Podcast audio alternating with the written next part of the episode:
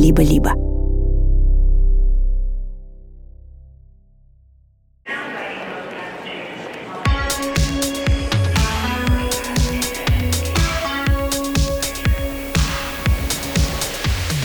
Привет, это Кира Кузьменко, и вы снова слушаете подкаст «Собес», в котором мы рассказываем, как найти работу за рубежом. Это уже наш третий сезон, и я страшно вас всех рада видеть, хотела бы я сказать, но я страшно рада, что мы с вами, и мы продолжаем наш разговор про поиск работы. Хочу сказать, что третий сезон будет немножко особенный. Мы хотим поговорить про стратегии поиска работы в современных реалиях. Почему такая тема? Потому что поиск работы – это, конечно, не линейный процесс. Нет э, такого, чтобы от точки А до точки Б вы дошли по предсказуемому какому-то пути. Нет, все зависит от контекста, э, в котором вы находитесь, от ваших целей, от ваших возможностей. И работу можно искать супер по-разному. А я хочу, чтобы вы услышали в нашем сезоне истории разных людей с разным подходом к поиску работы и подумали, может быть, что-то из этого применимо для вас в вашей текущей ситуации. В первом выпуске мы поговорим с героями предыдущего нашего сезона, чтобы узнать, сработали ли их стратегии. Как вообще им новая работа? Удалось ли им осуществить запланированное? И что они думают по поводу своей дальнейшей карьеры? Напомню, что мы делаем с Обец вместе с сервисом онлайн-образования Яндекс Практикум. В середине эпизода вы услышите нашу партнерскую рубрику. Первый герой сегодня Леша. Я разговаривала с ним в четвертом эпизоде второго сезона про срочный поиск работы. И было это полгода назад. Лешина история мне тогда супер запомнилась таким фрагментом. Вот он сидит на лавочке, двое детей играют на площадке, потому что он за ними следит, чтобы дома жена могла поработать, потому что у Леши работы нет. А он параллельно с телефона листает работные сайты и ищет хоть какую-нибудь работу. И мы с ним тогда расстались в том эпизоде на моменте, когда он уже, да, и нашел работу. И уже ему на новом месте работы обещали промоушен в Германию. И мы снова созвонились, чтобы узнать, удалось ли ему переехать в Германию? И устраивает ли его компания и должность? Леш, как ты вообще? Я хорошо. Гораздо лучше, чем был до этого. Я теперь живу в Германии, на юге Мюнхена, и кайфую от жизни здесь. То есть мне в итоге через две недели, наверное, после нашего интервью с тобой сделали офер официальный уже все, релокационный. Мне очень быстро подготовили документы, и я подался в консульство буквально за, наверное, пару недель мне выпустили визу. Потом был отдельный квест в Белграде, как бы мне с собой семью увезти, чтобы ты понимала, у меня еще не было никаких предложений, еще было только разговоры об этом. Но уже в феврале мы на всякий случай записали семью на подачу на визового соединения. Офигеть. Да. В общем, вот с середины мая я в Баварии, а с 1 июня я на работе в офисе в немецком. Все классно, все очень нравится. Прям работа в офисе, конечно, почему соскучился за полтора года. Не все разделят твою. Я понимаю, да, да. Но у меня такая, видишь, должность. А какая у тебя, кстати, сейчас позиция? Называется она ведущий инженер по управлению процессами. Я такой интерфейс между физическим миром, то есть нашими производственными процессами в компании, и между IT. То есть я такой играющий продукт. Я помню, как ты был э, доволен и рад, э, когда мы разговаривали. Сейчас э, как ты относишься к компании? Я еще больше люблю свою компанию, потому что одно дело работать на удаленке, а другое дело тусить в офисе. Потому что в офисе вопросы решаются еще быстрее, и люди здесь как-то стали еще ближе. И ты прям чувствуешь себя частью такого братства и все готовы помочь, и можно там прибежать к разработчику в кабинет, открыть ее с ноги и сказать, что что надел, у нас прот лежит. И как-то это все так играючи получается. Нет, я прям очень рад, что я здесь работаю. Мне очень нравится атмосфера в компании. Но видишь, мы маленькие относительно, то есть наша европейская ветка. Такие стартапоподобные, знаешь. Если у нас успех, то мы говорим, что ну да, все, мы уже выросли, мы вот часть большой американской компании – а если у нас какой-то провал, ну, наш стартап. Ты сказал про релокационный офер и сказал, что он был хороший. А что входило? То есть насколько компания поддерживала? Я его быстро получил, и мне быстро оформили все бумаги. А насчет того, хороший он или нет, я не знаю. Это мой первый в жизни релокационный офер. Они мне, естественно, оплатили билет на всю семью. Мне оплатили перевозку вещей из Сербии на машинке. Круто.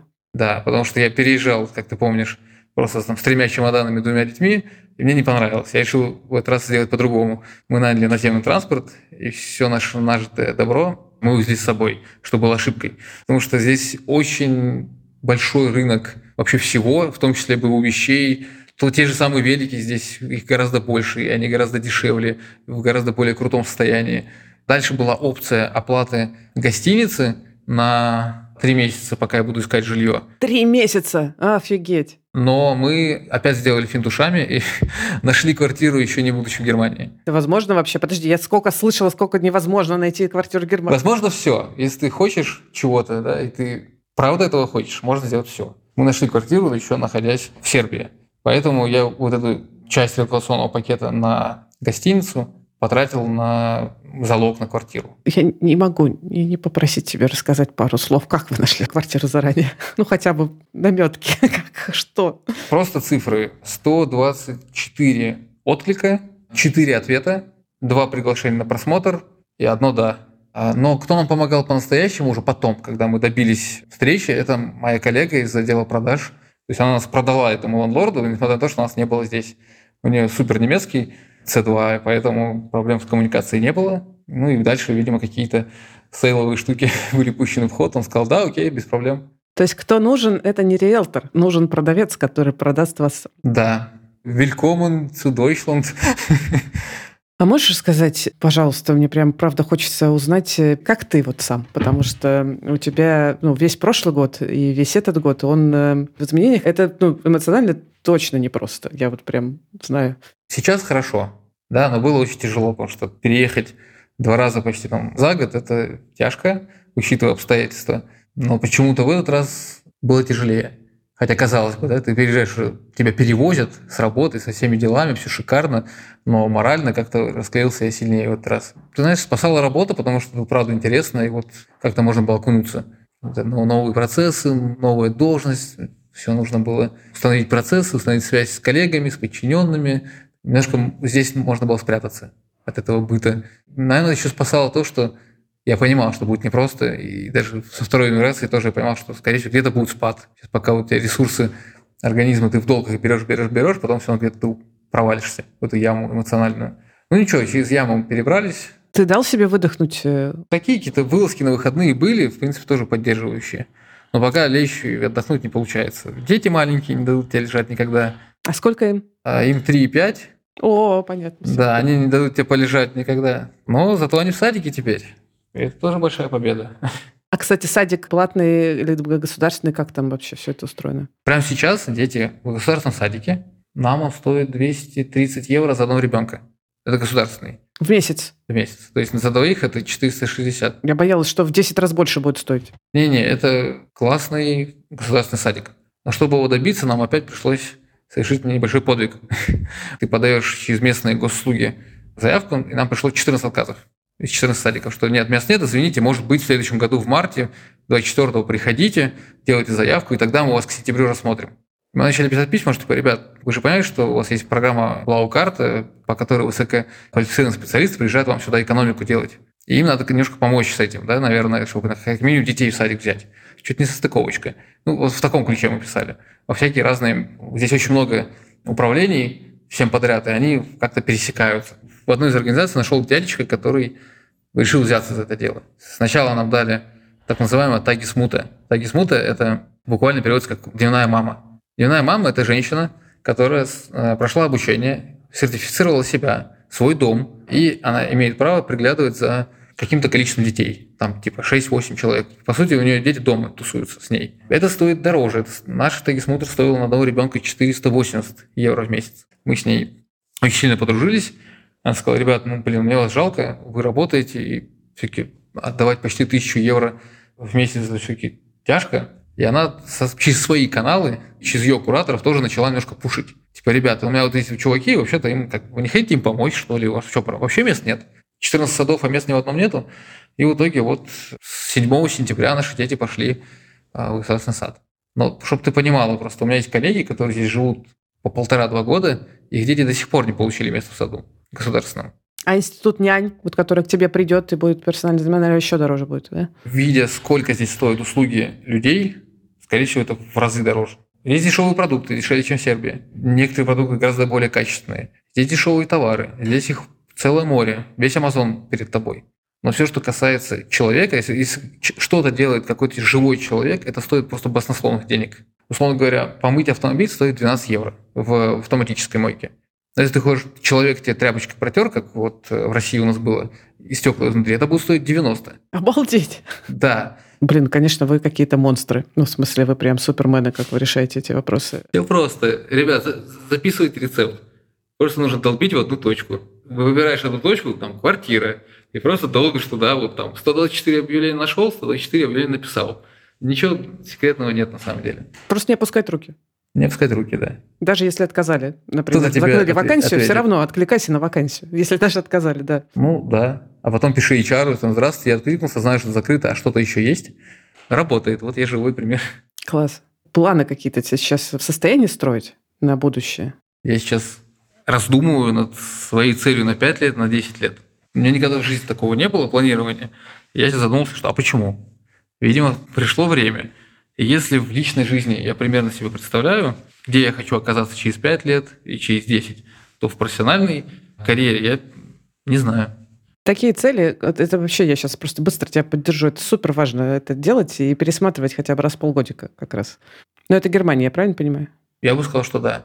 Мне нравится здесь. Мне нравится вот этот их порядок, мне нравится предсказуемость и следования вот буквы закона. Конечно, мне не нравятся затянутые сроки примерно всего.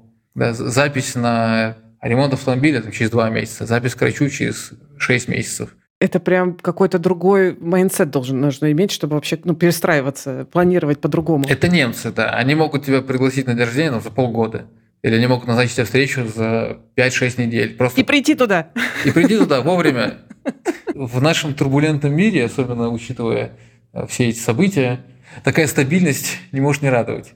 Ты знаешь, что если там так написано на бумаге, то так будет. Ты знаешь, что если тебе назначили там что-то там через три месяца, то это все-таки состоится.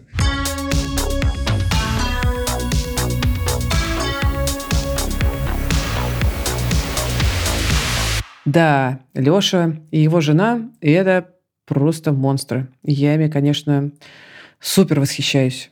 И Лешина тактика просто никогда не сдаваться и долбить, долбить, долбить до последнего, это, конечно, супер мощно. Но хочется сказать, что передышку тоже себе важно давать, чтобы не сломаться и не поломаться. Конечно, время такое сейчас, что фигачить нужно все равно и продолжать, несмотря ни на что. И вот следующий наш герой – это Сережа. Его историю мы рассказывали в последнем эпизоде второго сезона.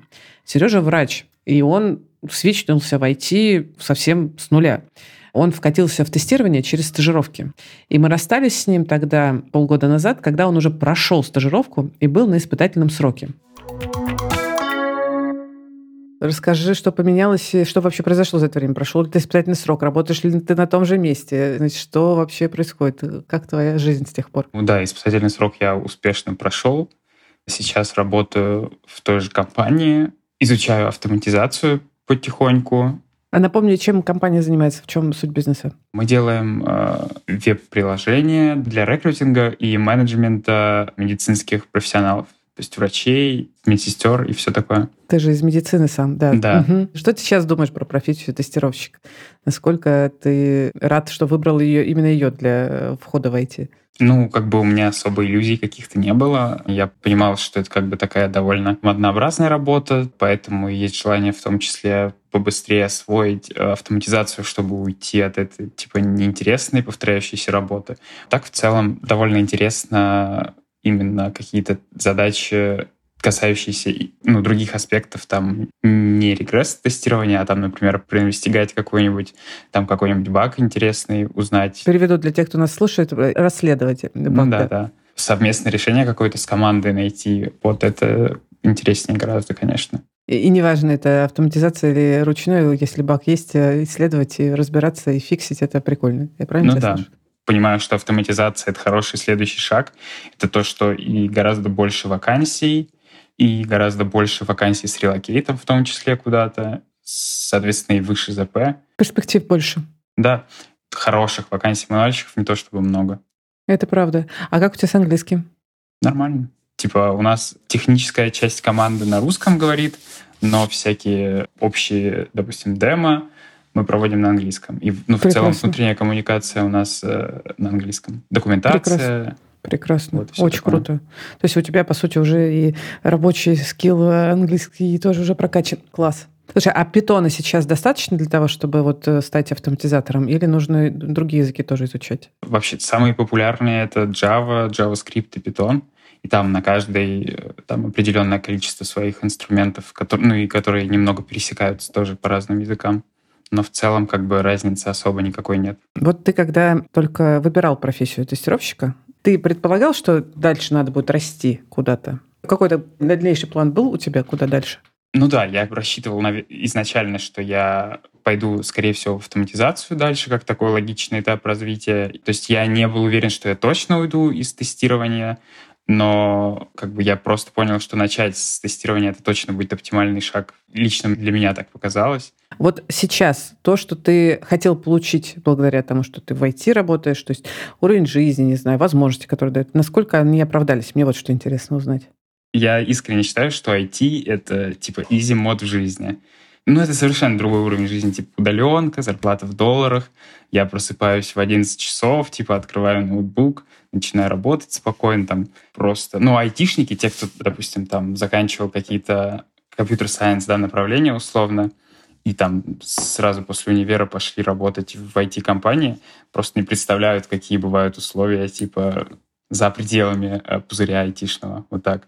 Ну, в том же здравоохранении кошмарные переработки, там э, шутки про то, что на одну ставку есть нечего, а на две некогда, и все такое. Пипец. И типа все вынуждены так работать. Как минимум удаленка и возможность, да, переехать в другую страну, это уже там 90% профессий под это не попадает. Кстати, по поводу другой страны, ты все еще в Грузии? Да. Планируешь ли там оставаться? Какие вообще планы на локацию? Мы подумываем, возможно, весной куда-то двигать дальше, и пока типа Сербию мы так рассматриваем как такой вариант. Приезжайте, мы тут все будем супер рады, здесь очень хорошая комьюнити тоже сформировалась. Почему, кстати, ты хочешь уехать? Расскажи свою мотивацию. Здесь невозможно легализоваться, я думаю, у всех плюс-минус такая же причина. Здесь практически невозможно получить ВНЖ. И даже по рабочим визам те компании, которые перевозили сюда офисы, у них тоже я слышал, что довольно много проблем. Ну да, там же вот это 365 дней ты находишься угу. в стране, а как бы ВНЖ мы тебе не дадим, получается.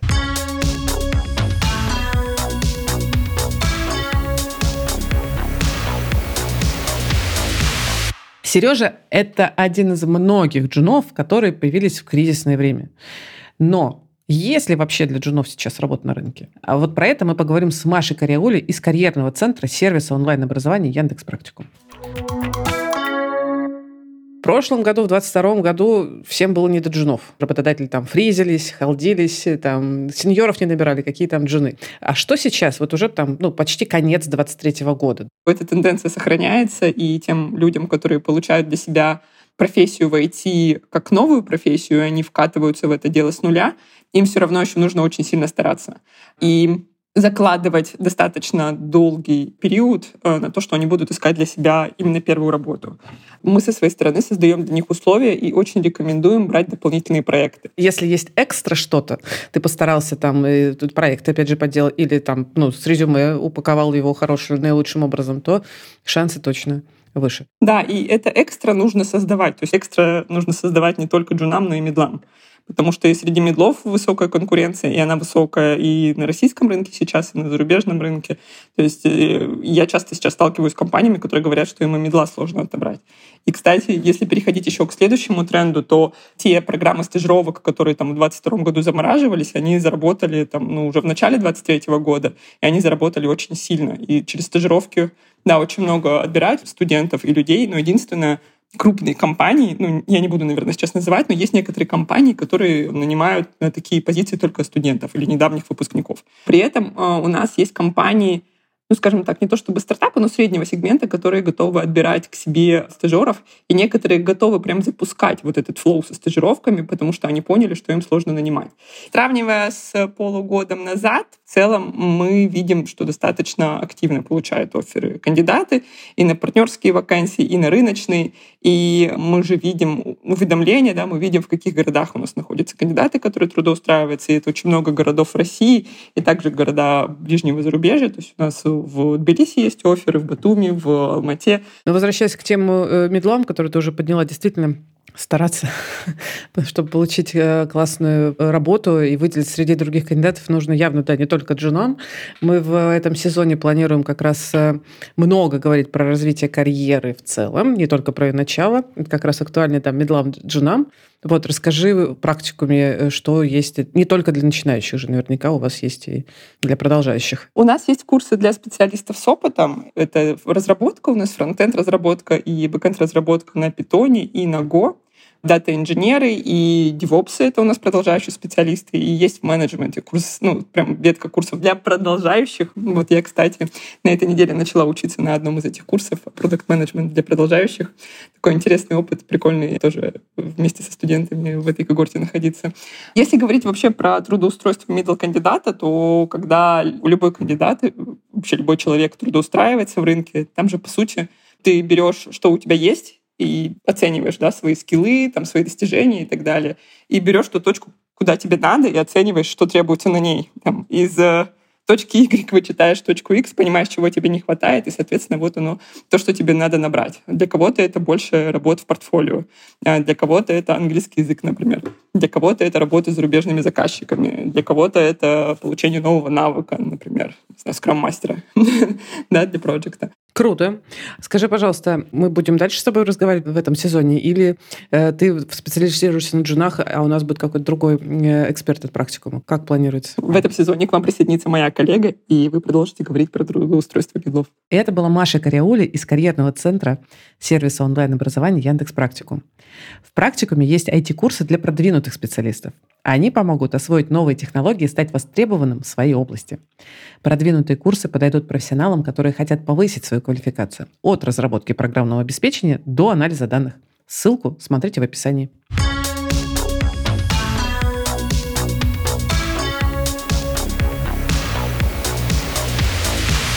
А мы переходим к нашей последней истории и поговорим с Аней Наумовой. Вы могли ее помнить э, тоже из выпуска про срочный поиск работы. Аня живет в США, и ее резко и неожиданно сократили из Apple одним днем в начале 23 года, как раз когда начались вот эти все массовые сокращения в бигтехе. И Аня стояла перед выбором, что делать как жить, искать новую работу. А это супер непросто в США сейчас. Или, может быть, делать свой бизнес.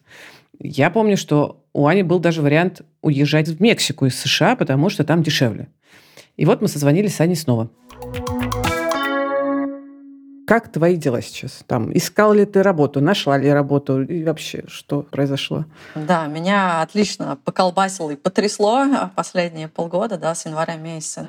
А, я хотела искать работу, я даже вышла на рынок. Мне еще относительно повезло, меня сократили в тот момент, когда рынок еще не пробил дно. Начала получать, на самом деле, какие-то отклики достаточно быстро у меня был запар, у меня была энергия, да, у меня была куча вообще ресурсов внутренних, да, я не знала, что, в принципе, рынок может вообще быть таким ужасным, но мой запал, он достаточно быстро прошел. И весной я помню, что я открываю Facebook, группу э, девочек Bay Area или что-то вот связано с э, девчонками Bay Area, да, здесь в США. Я вижу просто слезный пост от девчонки, которая, ну, практически плачет. Она говорит, я не знаю, что мне делать, я не могу найти работу, мне очень плохо. И я говорю, слушайте, а давайте создадим какую-то группу поддержки для девчонок, которые сейчас в США, они ищут работу, которые были сокращены. И у меня столько лайков пришло на этот э, комментарий. Я поняла, что это реально боль, боль у всех. Я создаю группу, мне моментально ко мне приходят около 40 девчонок, 40 да, которые одновременно русскоязычных здесь, в Америке, которые потеряли работу. И мы начали просто общаться. Да. Сначала это должна была быть типа группа поддержки. И вот мы до сих пор с этой группой. То есть прошло полгода, до сих пор кто-то из этой группы ищет работу. Не все нашли, да? Кто-то нашел, кто-то не нашел, кто-то опустил руки и перестал искать, кто-то ушел из IT трансформация просто, ну, колоссальная. Но вот просто это было очень показательно на тот момент, насколько плохой был рынок, что люди просто реально чуть ли не плакали. До сих пор плачут. Вот до сих пор я вот э, просматриваю разные э, соцсети, я вижу в группах, люди пишут, я не знаю, что мне делать. У меня заканчиваются деньги, я ищу уже на рынке там уже более полугода, я ничего не могу найти, помогите, помогите. Получается, начались вот эти массовые сокращения, наверное, где-то ноябрь, сокращение, сокращение, и вот меня сократили в январе, И вот где-то, да, февраль, э, март, все, мы на дне, и такой плато. Так мы до сих пор остаемся на дне. Да, получается, что мы в этом кризисе где-то примерно уже ну, больше года. Расскажи про то, как тебе с этим было, потому что я помню, что у тебя было много планов. Ты была действительно заряжена. Ты помнишь, я, и на поиск работы, и на свои проекты. На самом деле, мой разговор с тобой мне сильно помог, потому что то, как ты ну, отнеслась там, окей, значит, э, тяжело, но как бы именно в таких условиях мы делаем что-то новое, и ты планировала запускать проект. Я знаю, что ты, ну, я вижу, по крайней мере, да, то, что ты действительно много что успела запустить, но какие были планы, что случилось, а что не получилось? В общем, я вышла на рынок поиска поиска работы, потыкалась, наверное, несколько месяцев, поняла, что рынок мертвый, и поняла, что я не могу тратить время. Я, я не знаю, мать-одиночка, мне не нравится это по-русски, как звучит, поэтому я говорю, я сингл-мам. Ты отвечаешь за ребенка одна, единственная, да? Да, угу. я живу в США, в достаточно дорогом месте. Остин — это один из самых дорогих городов США. И у меня ребенок, и мне нужно растить ребенка одной, мне нужно платить по счетам. Вот сейчас минимально, минимально, мне нужно 5000 долларов в год. Ой, в год. в год, в год, в месяц, месяц да. Мне нужно 5 тысяч долларов в месяц, чтобы ну, платить просто по счетам. Это за квартиру, это за школу, это за еду, какие-то bills, да, и так далее.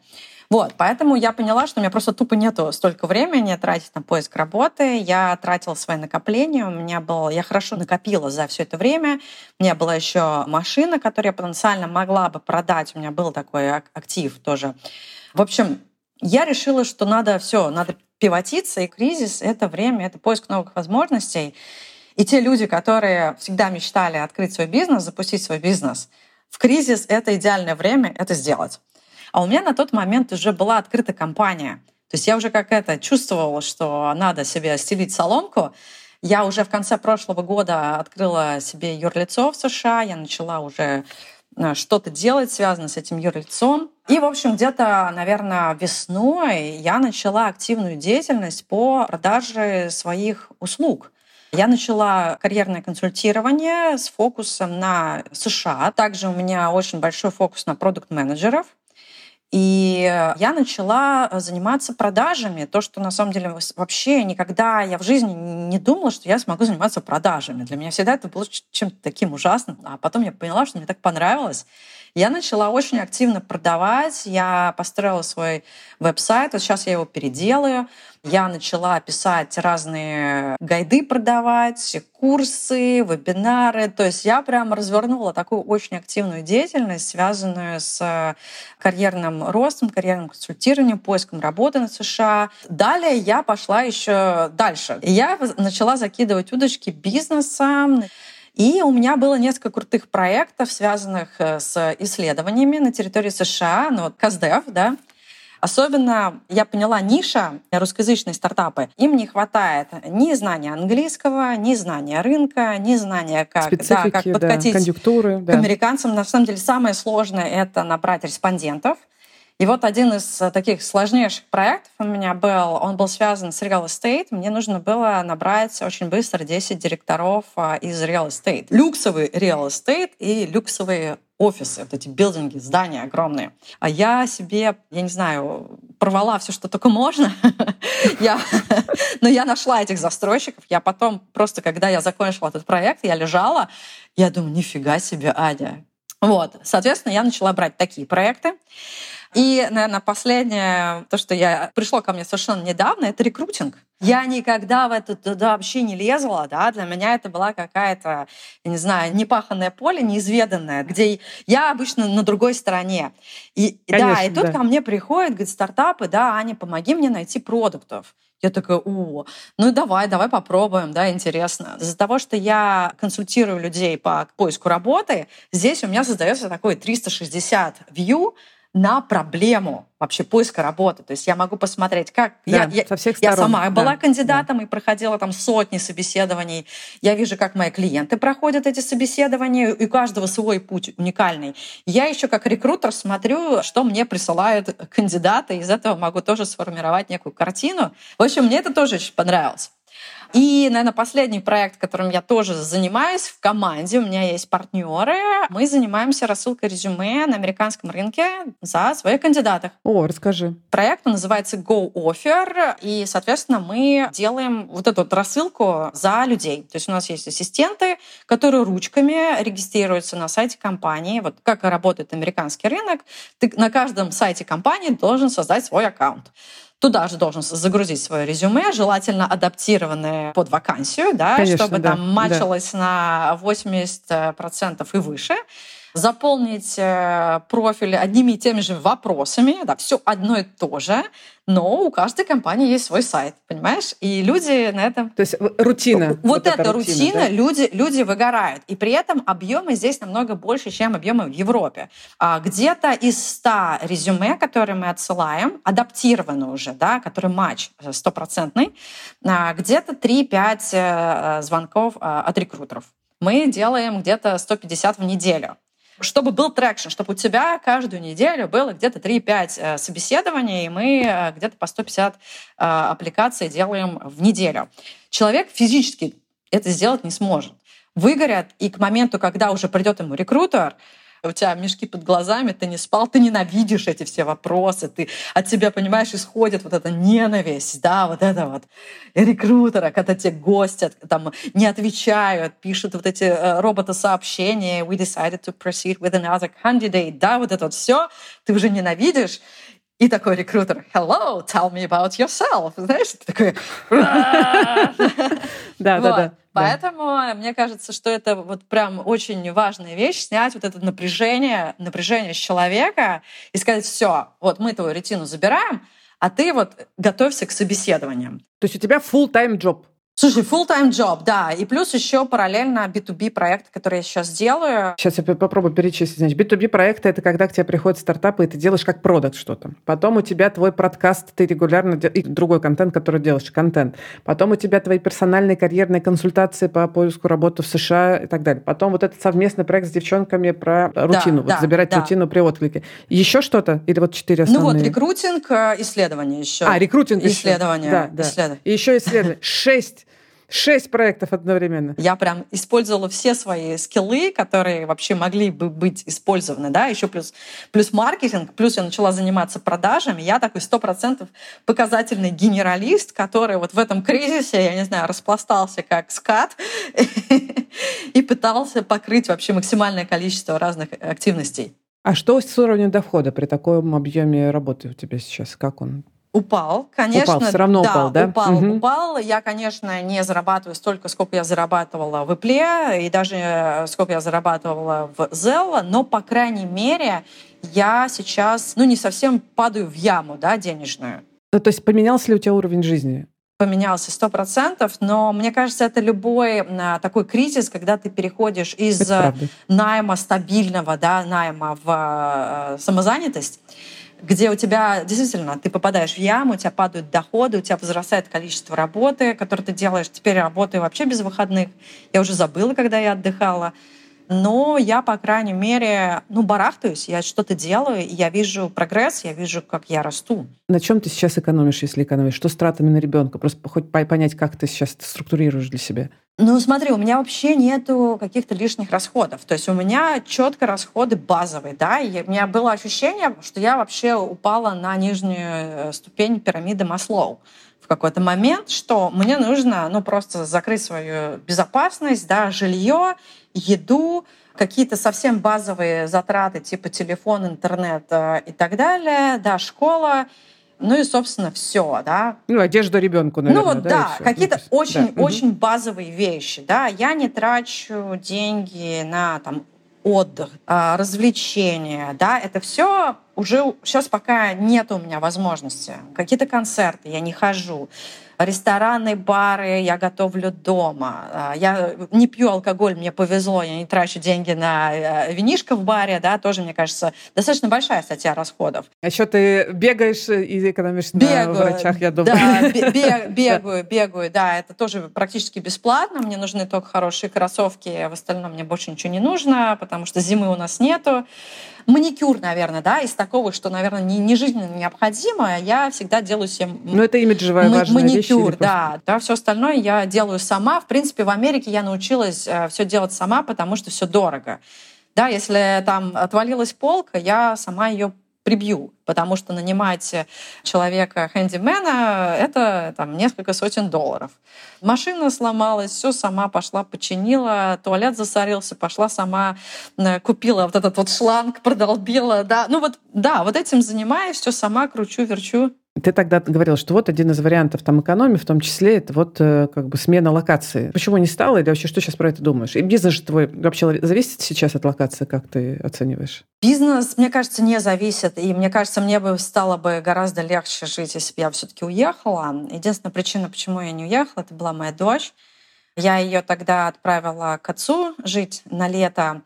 Но в середине лета мне накрыла гигантская паранойя, что если я сейчас оставлю дочь с отцом, она больше никогда не вернется. Ой. Да, Понимаю, и мне было да, очень. ощущение, Мгм. что он ее мне не отдаст уже после этого. И она не захочет, да, она настолько привыкнет. И у меня стала такая мамская паранойя на тот момент, что я решила, что нет, все, Аня, ты, я буду рубиться до последнего, я буду бороться на этом американском рынке до последнего, я выживу, но дочь никому не отдам. Соответственно, я и покупаю тогда билет обратно. Ну и, собственно, вот она со мной. Ну, я буду до последнего, да, пока у меня не закончится последняя копейка, я буду здесь, э, потому что здесь очень хорошая школа, здесь у нее друзья, ей здесь очень нравится. И я, на самом деле, не очень хочу отсюда уезжать, поэтому я буду делать все, чтобы заработать столько, чтобы мы остались э, именно здесь. Прям прочувствовал это тоже ну, страх да, по потере ребенка, э, который абсолютно может быть действительно паранойя, но я очень хорошо тебя понимаю, как это тяжело а, может э, себе представить. Скажи мне, пожалуйста, а про найм вообще думаешь сейчас? Да, да. На самом деле думаю просто потому, что мне хочется взять паузу. Я столько мощно сейчас вложилась и посадила столько зерен для своего бизнеса. И мне кажется, было бы, наверное, мне полезно для меня самой взять паузу, переключиться, например, на год, подумать, ос- осознать, да, посмотреть, что из этих зернышек вырастет, и потом опять вернуться в бизнес. Но я сейчас активно не ищу просто потому, что у меня уже и времени нет физически да, на эти все собеседования. У меня весь день э, расписан. Поэтому какие у меня мысли? Первое — это ждать, пока рынок выправится. Ну, скорее всего, это будет следующей весной. А так как ты в этом э, рынке как карьерный коуч и как рекрутер, ты точно увидишь, когда он будет выправляться. Да, да, да, я слежу, я слежу, поэтому сейчас нету смысла туда лезть. Что я сейчас еще делаю, это, ну, пассивность. Все равно, все равно ко мне кто-то приходит. Так или иначе, ко мне приходят какие-то стартапы, ко мне приходят какие-то компании. И я сразу начинала думать, ага, если я вдруг сейчас получаю офер, который на самом деле не то, что я прям очень хочу, но я считаю, что это просто, просто полезно для здоровья, да, немножко выдохнуть, да. Собирать оферы, иметь вообще оферы, даже если ты их не примешь, просто полезно для психики, я считаю.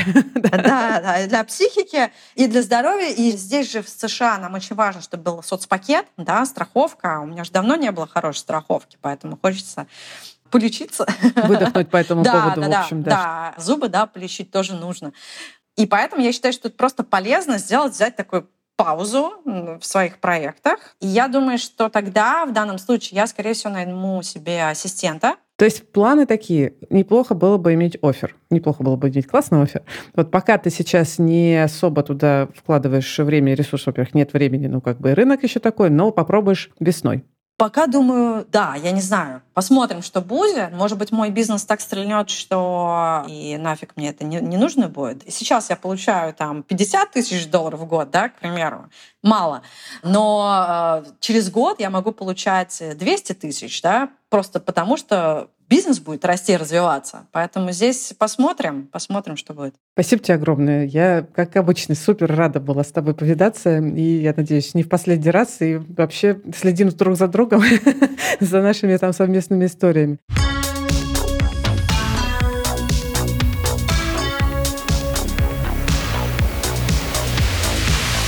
Я послушала истории наших героев, и мне кажется, что они все немножко про одно и то же. Я сейчас вам расскажу, а вы прикиньте на себя, насколько это для вас отзывается. Смотрите, получается, что Хорошо бы, чтобы ваша стратегия, ваша карьерная стратегия не ограничилась фактом э, нахождения работы. Вот нашли работу, и можно расслабиться. Ну, можно, конечно, расслабиться, кто же вам запретит, но кажется, что наилучшая стратегия в текущей ситуации и вообще, в принципе, это иметь более долгосрочный план, вектор направления, куда двигаться дальше по вашей карьере. И понимая этот вектор, какой у вас план, может быть, карьерный, какая-то мечта карьерная, может быть, через 5 лет, может быть, через 10. Какой-то небольшой вектор должен быть. И понимая его, вы будете делать те выборы, которые вас двигают к этой цели. Заниматься профессиональным развитием, учить язык. Или, может быть, эм, текущая работа – это такой временный какой-то этап, и вы понимаете, что вы здесь, чтобы получить э, нужный вам опыт, и пойдете искать работу дальше. Или, может быть, вы видите, что именно на текущем месте работы есть много возможностей для реализации профессиональной, для карьерного роста, может быть, для денежного роста, для того же релокейта. Я предлагаю вам заглядывать чуть дальше в своей карьерной стратегии, чем просто факт нахождения работы. И тут я хочу напомнить, что у меня есть курс где я даю методику поиска работы в России, США и Европе.